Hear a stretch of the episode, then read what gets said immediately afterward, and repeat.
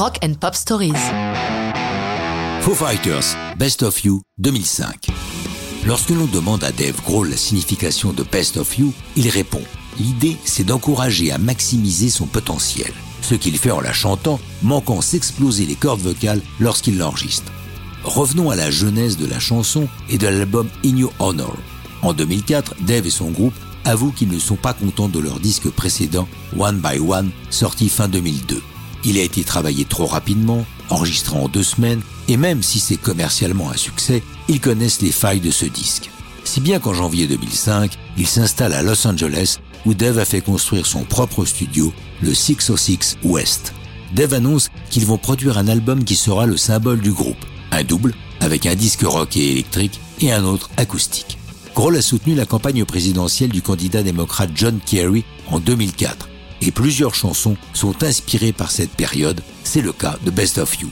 C'est une chanson introspective où le héros se pose des questions auxquelles on n'a pas toujours envie de réfléchir.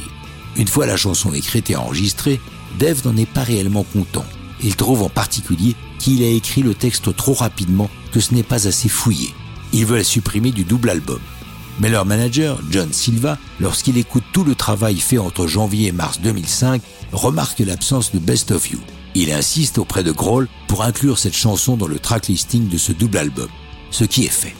Publié le 30 mai 2005, une quinzaine de jours avant l'album, accompagné d'un très beau clip réalisé par Mark Pennington, connu pour son travail sur Jeremy de Pearl Jam. Le réalisateur est veuf depuis quelques mois et Grohl est touché par la sensibilité et l'émotion que Pennington transmet dans ce clip. Best of You est un gros succès pour les Foo Fighters, se classant tout en haut des classements rock américains, canadiens, anglais et australiens.